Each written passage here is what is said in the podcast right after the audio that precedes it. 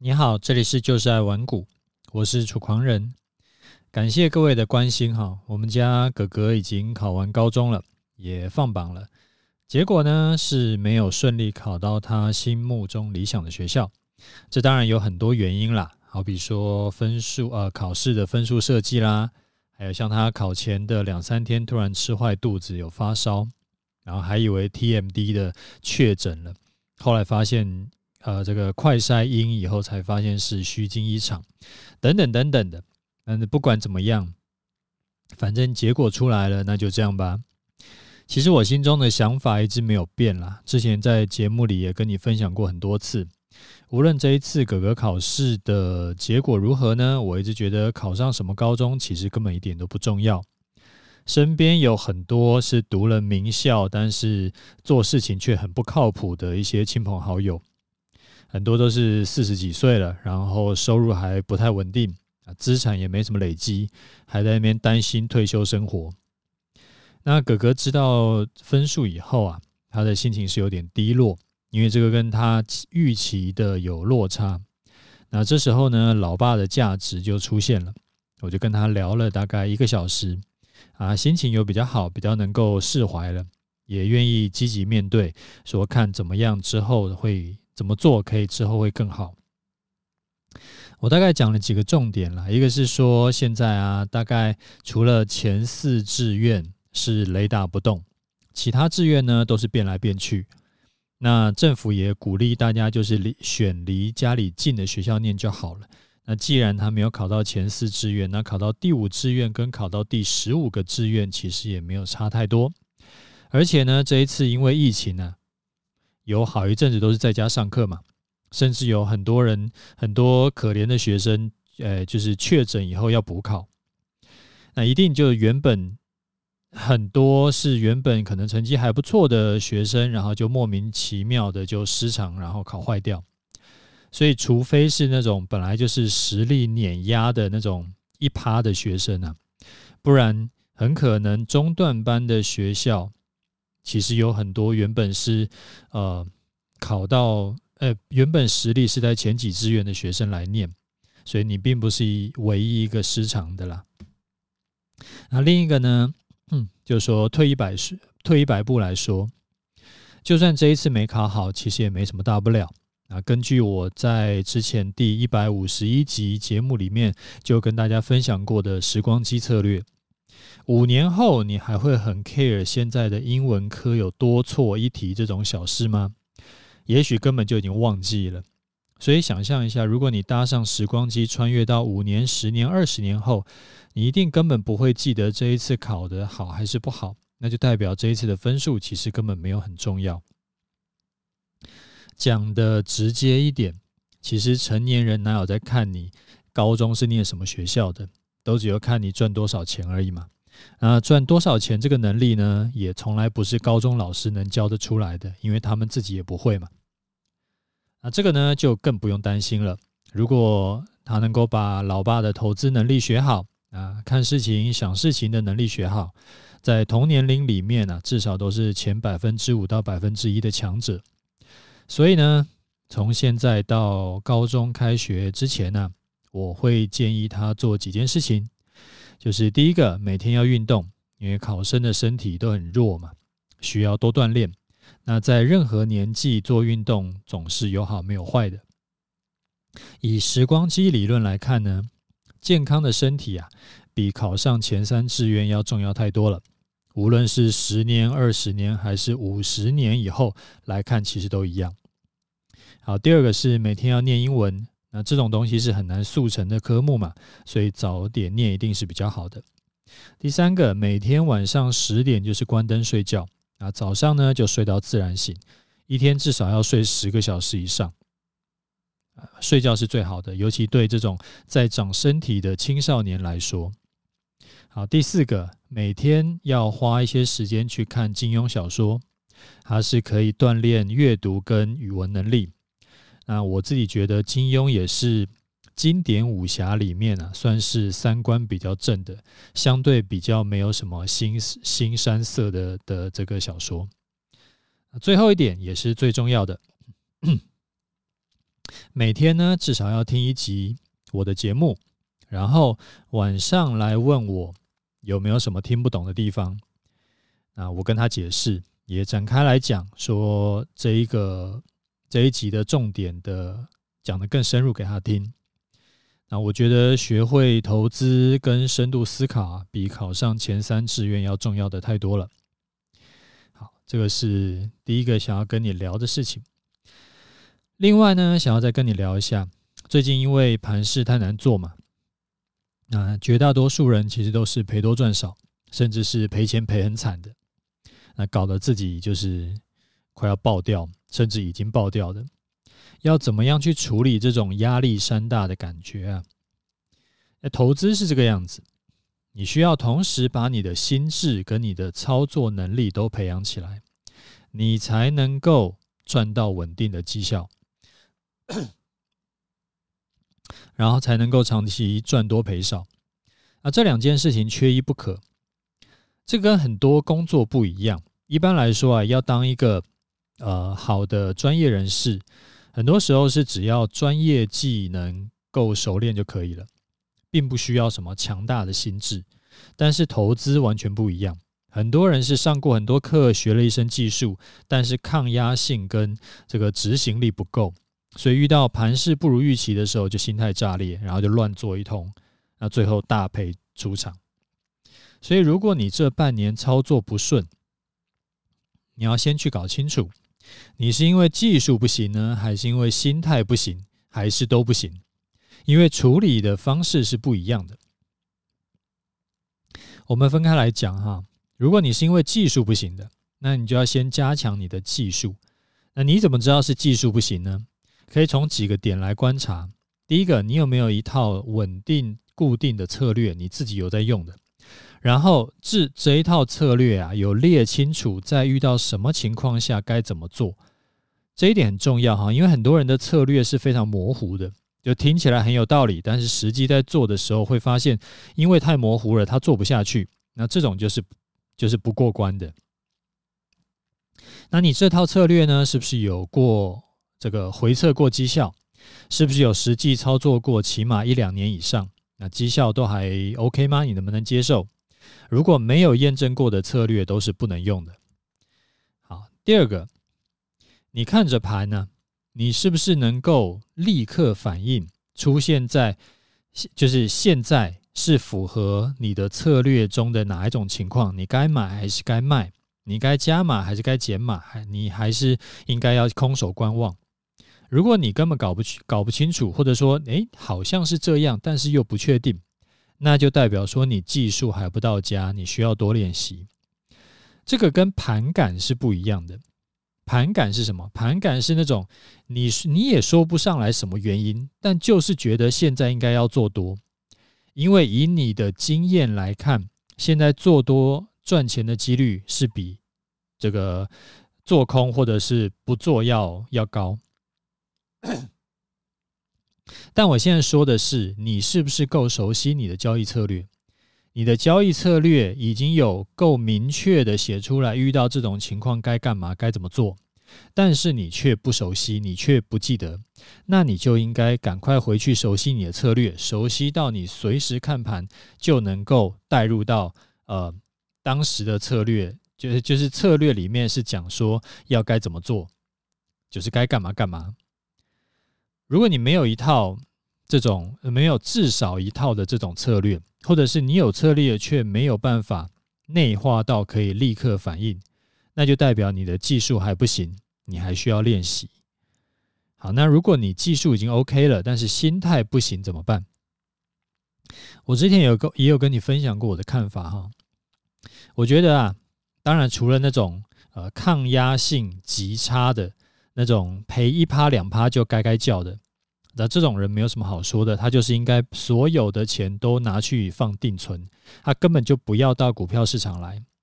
那除了这种人以外呢，会心态炸裂的，其实大多都是他的欲望跟他的实力不匹配造成的。那除了本金很小，你要开杠杆加速获利的情况，不然，呃，你没有开杠杆的时候。你一年的目标啊，放在赚三成左右是比较有可能可以达到的，超过三成就会很需要行情来配合。所以第一步就是你要降低你对投报率的预期，你不要一天到晚预期说你今年一定可以赚个五成一倍的，那你自然你的压力就会减轻很多，而且你会比较务实，不会去追求一种特别呃这种高风险的操作。那降低你的预期，其实就是一个降压最有效的方法。就好比说，我们家哥哥考高中。如果我跟他讲说，你只要能够考上任何一所学校都可以，我就觉得很满意了。那跟对比说，我跟他说，你没考上建中，我就不认你这个儿子。那他在考试的时候承受的压力一定是天跟地的差别。而且降低压力啊，还有一个好处，其实你的操作会这个表现得更好，你会更平常心。因为在高度的压力或者是恐惧之下。相对高阶的这种认知功能呢、会因为你呃太恐惧而停止运作。因为在高度的压力下，我们的身体啊，为了要节省资源，它会把高阶的心智功能关闭。例如说，我们思考分析的能力、你的洞察力、你的解决问题的能力，都会因为你的身体没有供给能供给能量给给那些能力，然后它就会这个能力就会消失掉。这就好像说，呃，那个系统一、系统二，你平常都是用系统一在做事嘛，因为系统一比较省能，就是下意识，就是你不需要思考，你就去用习惯在做事情。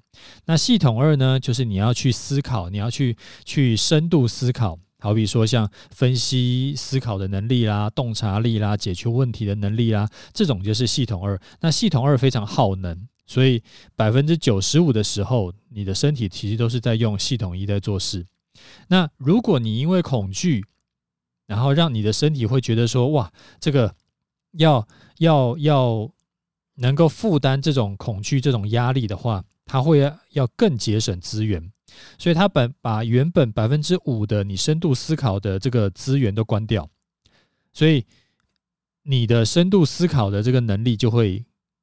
就会就会更少，就好像什么啊？例如说，呃，在考试的时候，你突然看到一题你没有看过的题目，完全没有准备过的题目，然后呢，也许这一题用到的观念是你曾经有学过的，但是因为你突然看到一个完全没看过的题目，所以想要试着去解答的时候。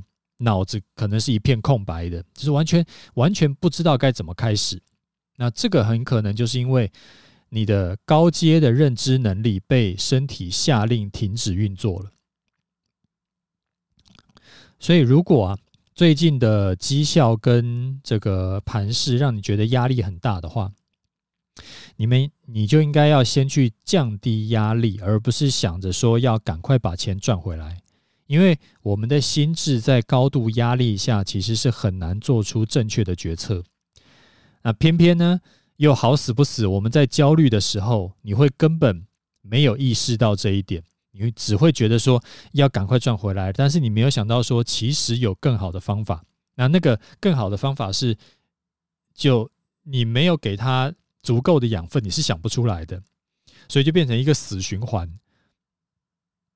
那就。所以，首先要做的应该是要去降低压力，而不是想说赶快把钱赚回来，因为赚不回来的。要呃心态不行的，就要想办法先降压。那如何降压呢？刚刚说可以降低投呃预期的投报率嘛。还有就是像我之前说过很多次的，你可以分散配置，你不要让任何一笔交易会造成你本金亏损两三趴以上，你自然没有什么好压力的。没有什么好压力太大了，就大多数人赔个两三趴都还是可以好好睡觉的。然后还是要提醒一下，最近真的很多人因为股票套牢啊，搞得自己快要生病。最明显的就是买台积电在六百多块套牢的啊，这种真的超多人的。我之前在节目里里有讲过好几次。那像近期呢，在这个啊一月份。那时候在一百六十五集，还有在后来的两百零一集都有讲过，台积电呐、啊，过去也是有碰过从两百二跌到三十块的记录，然后十七年以后才涨回两百块以上，所以我自己是不相信任何一档股票会永远强下去的。那我不是说台积电接下来也会跌到一百多块就跌跌很多。或者说，你买在六百多块的人，也要十七年后才能解套，因为我不预测未来嘛。我只是提醒你，台积电之前呢有跌到剩下六分之一的前科，有十几年没有涨，就是没有过高的前科，所以他并不是永远的绩优生。那你要不要相信，他已经痛改前非，已经重新做人了？是你自己要想清楚的事情，因为这是你自己的投资。这时候呢，你就可以回去去，呃，回头去检视一下你的操作策略。你的台积电操作策略是什么？有人相信说台积电会永远强下去，所以他就定期定额买，不停损，不卖出。那我尊重。但是如果你是这种人的话，你要做这种策略，你要想一下，如果发生最坏的情况，你是不是能够接受？那有没有什么应对策略？还是说你就是双手一摊？或者说，呃，是不是有设个停损点？然后那停损跌破了吗？跌破以后有真的停损吗？还是说就闭着眼睛，呃，这个在网络上找一些同样看好台积电的文章来取暖？再或者说，你是不是有设一个时间停损？例如说一年或两年？之内，如果你没有解套，你就要换股操作，就是机会成本的问题啦。同一笔钱放在哪里最有效益？这个东西我也建议你要花时间去想一想，并不是说股票不卖没有实现亏损就是不亏钱。好，那最后提醒一下，老渔夫期货当冲年度优惠啊，它只到礼拜四六月二十三号，隔天呢就会涨价五千块。呃，如果你这半年操作不顺利的，无论你是新手还是老手，你都适合加入老渔夫社团，学一套过去两三年无论多头空头都能够稳稳赚钱的操作策略，包括今年这种超难做、超难做的盘叠盘。团长这半年多啊，他的示范单依然是用二十万本金，每月的获利都几乎都在五万块以上。然后，那社团介绍呢，我放在这个节目资讯栏。好，我们来看一下听众的回馈哈。啊，第一位听众他说：“啊，楚丹好，最近几集有听到您在节目中提到投资在平衡的这呃一词，坊间一些投资理财书籍有提到，关于美国耶鲁大学、哈佛大学等校务基金的操盘手也有透过这个方法得到超额报酬。”想要请问您对投资再平衡的看法，是否仍是以分散投资风险为基础？那这个也跟您本身做法波段的报酬部分拿出来买稳定配息的股票，提升现金流有同样的思考逻辑吗？谢谢。诶，投资再平衡不是拿来赚取超额报酬的，它是拿来降低风险用的。你要赚取超额报酬的话，你不会是用投资再平衡，而是说你要把持续去加码你的获利单。那什么叫投资再平衡呢？我觉得有些人不知道啦，那我再稍微讲一下。呃，如就是如果你有一个假设，你有一个投资组合，然后里面呢有配置不同的股票或者不同的 ETF 或不同的什么商品，那。其中一档股票呢，它这阵子涨了很多，涨了好比一倍好了，但是其他股票没有动。这时候呢，我就把涨多的这档股票的部位啊，就减码一些，减码拿回来的钱呢，就买入其他的股票。然后做完这件事情以后呢，最后它会平衡回到原本的资金分配比例。那当然，大概大概概念是这个样子了。然后这个。这个投资再平衡的一些细节操作啊，在我的终极波段，不是终极这个投资组合课程里面有教。那至于说我会固定把波段交易赚的钱啊，拿出来就是放到呃领现金流的商品跟加码我的投资组合呢，这个其实也可以算是在平衡啦，因为因为我的目标是某一天我就不再做主动交易了，就是再也不做主动交易了。然后因为光是被动收益呢，我就除了我的生活费以外，还可以持续的越滚越多。那如果说我的目标是这样，当然就是要持续加码，能够带给我被动收益的投资嘛。所以这个就是我为什么会跟大家讲说，我只要呃，就是一阵子，比如说一年，然后我就会去统计一下我今年的这个主动交易赚了多少钱，然后就会分配到我的投资组合或者是我的那个领现金流的一些商品。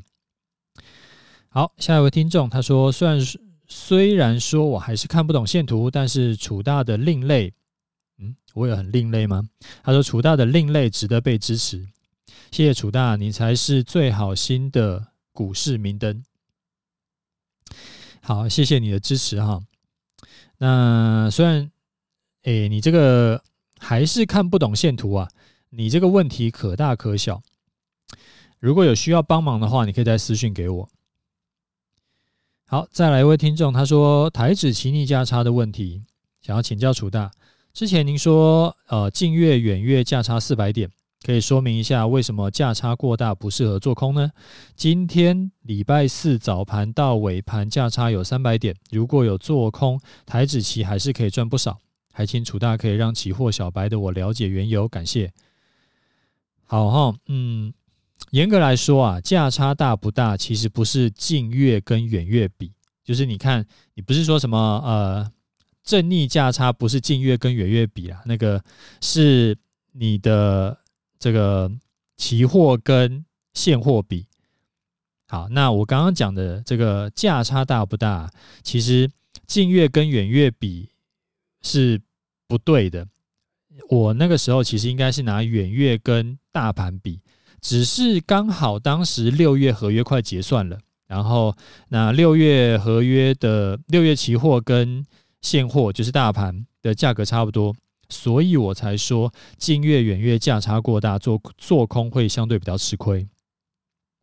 但其实应该是现货跟期货，就是价就是呃大盘跟期货的价差有点大。那为什么期货现货价差很大，比较不适合做空呢？因为期货跟现货最后都还是会收敛价差，就是最后还是要以那个大盘的呃，在结算的时候是以大盘价格为为主嘛，你还是要用大盘价格来结算，而不是以期货价格来结算。所以说每个月到结算日的时候。价差一定会收敛到非常小。七月大盘呢，是因为它有除夕，它会增发指数。但是除了增发指数以外呢，期货其实也跌蛮多的嘛。所以如果之后一个反弹，期货快的价差快速收敛的话，就可能会变成一种情况是，大盘可能只有涨一百点，但是期货涨了两百点的情况。那那时候你做空的人就会很吃亏。所以我当时在我的 Facebook 上就跟大家讲，因为啊波段交易讯号虽然说是做空，所以说你可以用台五十反一去空，或者是你期货可以减码一点空，就是避免价差一收敛，结果你因为可能期货这边啊下的比较多，所以啊看对方向，但是却赔钱的情况。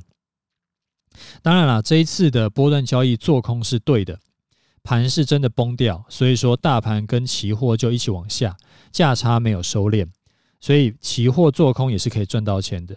那我是因为啊、呃、想说事先提醒大家，如果如果碰到反弹的话，有可能会碰到的情况。好，再来一位听众，他说呃这个楚丹你好。啊！发现一下子就听超过两百集的 Podcast，谢谢楚大分享，更要说一声楚大您辛苦了。想先关心一下哥哥有没有考上理想的学校，也祝福哥哥在在学习的另一个阶段都能够，呃，也都是努力不懈、开开心心的。好，另外想要请教楚大，我在美股的投资，除了用，呃，除了用楚大的终极投资组合以外，也有用杠铃策略买了一些个股，例如说特斯拉。因为这一段时间美股持续下跌，那部分的个股跌幅接近百分之三十，想要请教楚大杠铃策略的停损停利方式。谢谢楚大的回复。好哈，谢谢你的关心。呃，我觉得高中啊不能只有读书一件事情嘛，所以说像社团啦、像交朋友啦都很重要，甚至是更重要。就好像我之前有在呃有分享给大家的一个，那时候是讲那个私董会的观念，就是私董会是分成你的工作、你的跟亲朋好友的关系，还有你个人嘛。那这个其实是三者都非常重要的，而不是说只有工作赚钱，因为其实它这有点像是一个呃。就是三角形啦，就是你只要缺了一边，其实只有其中两边，或者缺了两边，只有其中一只只有其中一点的话，你的人生都是很不平衡，都一定很不快乐的。就是要三边都能够稳稳的，你的这个人生才是比较健康的。好，那来讲一下杠铃策略哈。其实没有杠铃策略的停损停利这种东西啦，因为停损停利要怎么定啊？其实。要看你本身的风险承受能力，看你配置这档呃商品的资金比重，最多会让你亏损到什么程度？啊，举个例子，我做股票呢都是用现股，所以说如果这一档股票我套牢十趴，我就得要卖掉。为什么？因为我的风险承受能力就是亏损十趴。但是如果我是用融资做，因为杠杆是二点五倍嘛，所以说我只要跌四趴，我就得出掉了，因为一样会让我赔十趴，就让我本金赔掉十趴。但是如果你用的是杠铃策略，其实你没有赔几趴的问题，因为你可能总共只配置了三趴五趴的资金去买特斯拉，所以就算特斯拉真的下市了，你也不过就赔个三趴五趴。那其实也没有什么好停损的，因为你的资金配置就已经帮你设好停损了。就本身杠铃策略就是帮你设好停损了。换句话说啊，你用杠铃策略操作的商品，因为下档空间有限，赔到底也赔不了什么钱，所以你就在你想要出场的时候出场就好。或者说，我们讲的更精确一点。就是你持有的理由消失了，你再出场就好。好比说，呃，我随便讲哈，就好比说你的偶像是马斯克，所以说呢，你会觉得他这个开的公司会很有前景。那如果你买进特斯拉的理由是因为很崇拜马斯克的话，那呃。退出的理由应该就是马斯克如果哪天退休了，或者说呃他没有呃继续在他把特斯拉的股份都卖掉了，他没有再继续担任这个我忘了他是董事长还是 CEO 了，反正就是他没有再经营这家公司了。这时候你就应该把你的特斯拉卖掉了，就是你持有的理由消失了，你再出场，那这样子就会很刚好。那停利呢，一样也不用设，也是等你持有理由消失再出场就可以了。好，那最后我们来看一下盘势哈。最近的盘呢，就是一个空方盘了啊。我看到网络上有两派在争执，说现在应该逢低进场，还是应该呃，就是现在才是一个刚开始起跌而已。我不去预测未来，但是你要相信世界不会灭亡，这一次不是世界末日。所以意思是说，楚狂人要准备逢低买进了吗？不是。我之前有在一百九十集教小孩的简单技巧那一集有讲过，我一向都是顺势操作比较多嘛，除非盘势跌到十年线以下，我才会闭眼买进。那现在十年线还在一万一千点附近，那距离现在还有一段距离，所以说距离我闭眼买的价位还没有到。在没有跌到十年线以下以前呢，我都不会闭眼买。如果这一波往下破，破一阵子之后出现底部形态呢，啊，我也有可能会逆势买多。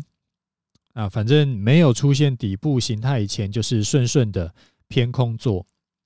那可能有人会问说，我到底这样的，我到底是偏多还是偏空啊？怎么刚刚才说最近是偏空做，啊，又说等到跌到一万一以下就要闭眼买啊？这是两回事哈。我自己波段交易操作的钱，就是固定用波段交易策略在做，这是不会变的。那我刚刚说一万一以下会闭眼买，是我另外会配置资金啊，那个是买了就摆着不动的。然后我说大家要相信这一次不会是世界末日，意思是说呢，如果跌破十年线呢，到时候一定是愁云惨雾。你想现在大家就已经觉得很悲观了，再跌个四千点。那时候一定是市场悲观到了一个极限。那但是这个其实就像我在二零零八年十月份那时候，我写过一篇文章。那时候我也是提醒所有读者说，现在就是相对低点了，你不要被自己吓死，你不要被盘势吓死。现在买进绝对是赚多赔少。那当时有照做的读者后来都赚翻掉。那时候大概在四千点，台诶、台股加权指数大概在四千点左右。好，我们回头看一下操作哈。这一次我没有进场，但是我的很多学员呢都有进场做空。这一次照波段交易策略进场的，应该应该进空单的点会在六月十四号，大概在一万六左右。呃，到今天收盘为止也赚了接近七百点了。那恭喜这位这些学员都大赚钱。你看，这种在全市场百分之九十以上散户法人都是。赔钱的这种行情下，我们学员还能够赚钱，我觉得真的是很幸福的一件事情。所以这个又是再次印证说，你不能只有做多策略，你应该要有做多跟做空的策略。那这个其实在去年还是前年啊，就是已经，也就是持续在大涨的时候啦。那时候我就一直在讲这件事情，就是要不然的话，你遇到像这种盘，你如果你只有做多策略，你怎么办？你只能双手一摊。所以就是起码要有一个，你有多空双向策略啦，这个我觉得非常重要。你要不然的话，你像最近这种盘，你怎么可能能够赚到钱？基本上是不太可能的。你不可能说，哎呀，刚好前阵子是涨什么，哎，现在突然跳去呃涨涨生技股，然后你就能够很很这个很灵敏的，突然就你也跟着过去做生技股，然后再大赚一波，这个很难啦。这个不是一般散户能够做得到的事情，但是如果说你学会做多，你学会做空，那这时候你就顺顺做空，其实你就可以赚到钱了。好，那最后提醒你一下啊，这个停损的出场点啊，可以先定在六月十六号的高点，那时候是一六二零九，然后等到月线往下弯，呃，现现在已经往下弯了啦，月线往下弯到。低于一六二零九的时候，到时候就以月线当做出场点参考，啊，这个是呃之后那是不是哎，就是月线是不是跌破之前，我们要不要再调整？就如果月线后来没有很很快速的跌破，然后那我们需不需要再调整那个啊？就是不要是十。六月十六号的一六二零九呢，这个就反正到时候再看，应该调整的几率不不高了。反正应该就是用一六二零九了，然后直到月线跌破一六二零九，就改成用月线这样子。好，那今天节目先讲到这里。OK，有问题的人你可以再私讯给我，或者你可以留言在我的 Podcast，呃，我会尽量回答你。OK，就这样，拜拜。